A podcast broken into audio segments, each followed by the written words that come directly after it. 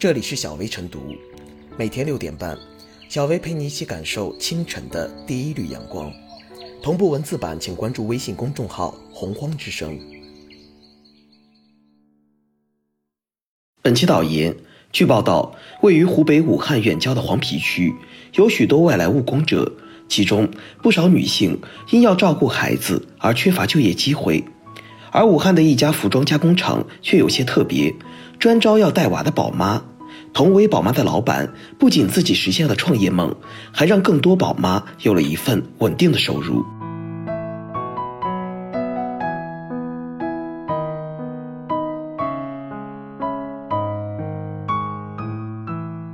宝妈工厂是一种双赢。对于女性外出务工者而言，生育往往是职业生涯和家庭生活的分水岭。不带孩子务工，孩子在老家会成为留守儿童；带着孩子务工，自己难以找到工作，家庭经济负担加重。即便找到工作，如何照顾孩子又成了新问题。特别是孩子处于学龄前阶段的话，事实上，在很长一段时间，东南沿海地区的服装厂、电子加工厂。多倾向于招聘年轻女工，因为这些工厂大多是相对简单且重复的劳动，女工手指灵活，更加细致，也更有耐心。但现在情况已经发生了变化，这些工厂随着产业结构调整而逐渐转移至中西部省份。当然，随着务工人口结构的变化，当年的年轻女工如今也成了宝妈，返回中西部省份就地安家。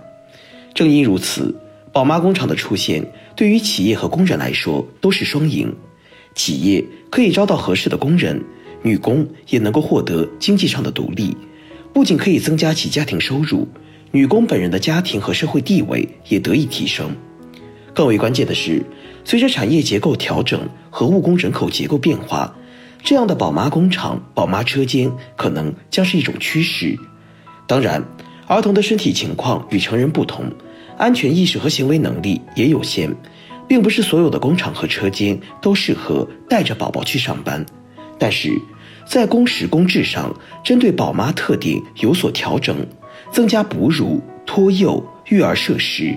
提供女性和儿童福利用品，这些都能吸引宝妈入职。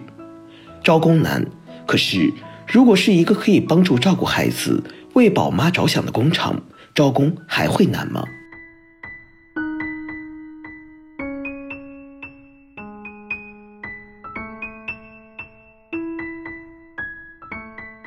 呵护女性就业权益，宝妈工厂值得推荐。对很多年轻的宝妈而言，就业和带娃一直是个两难矛盾选项。选择就业就没法好好带娃，甚至就得背井离乡，让孩子成为留守儿童；选择带娃就找不到合适的工作，面临着收入减少的经济压力、生活压力。宝妈工厂的出现，有效化解了这一矛盾。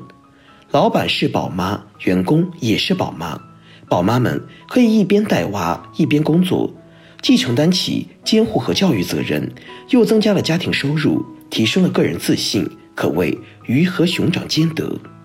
宝妈工厂的最大特点或文化核心是设立了弹性工作时间，劳动形式灵活，劳动者不用加班，可以接送孩子上下学，带孩子来上班，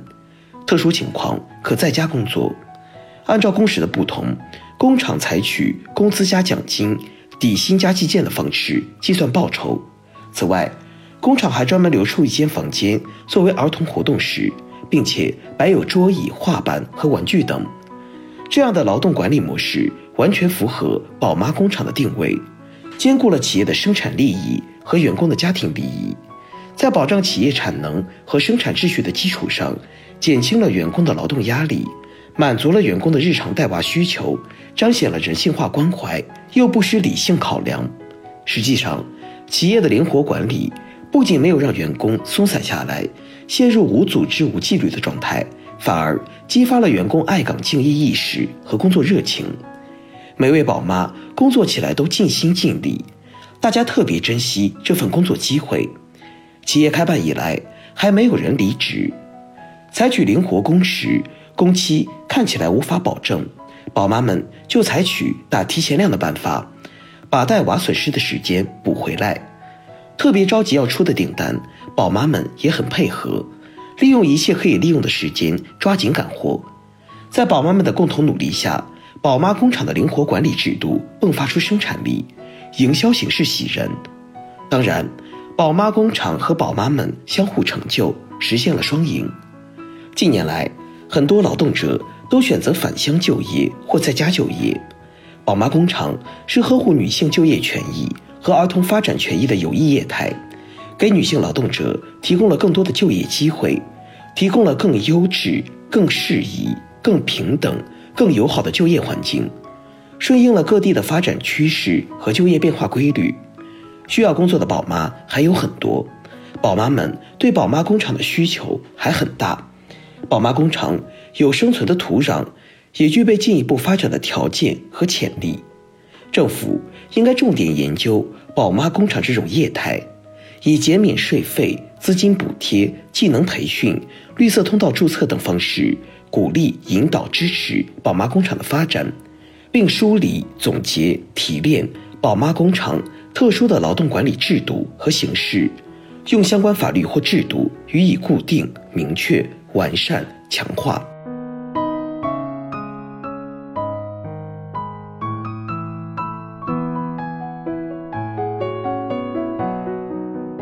最后是小薇复言，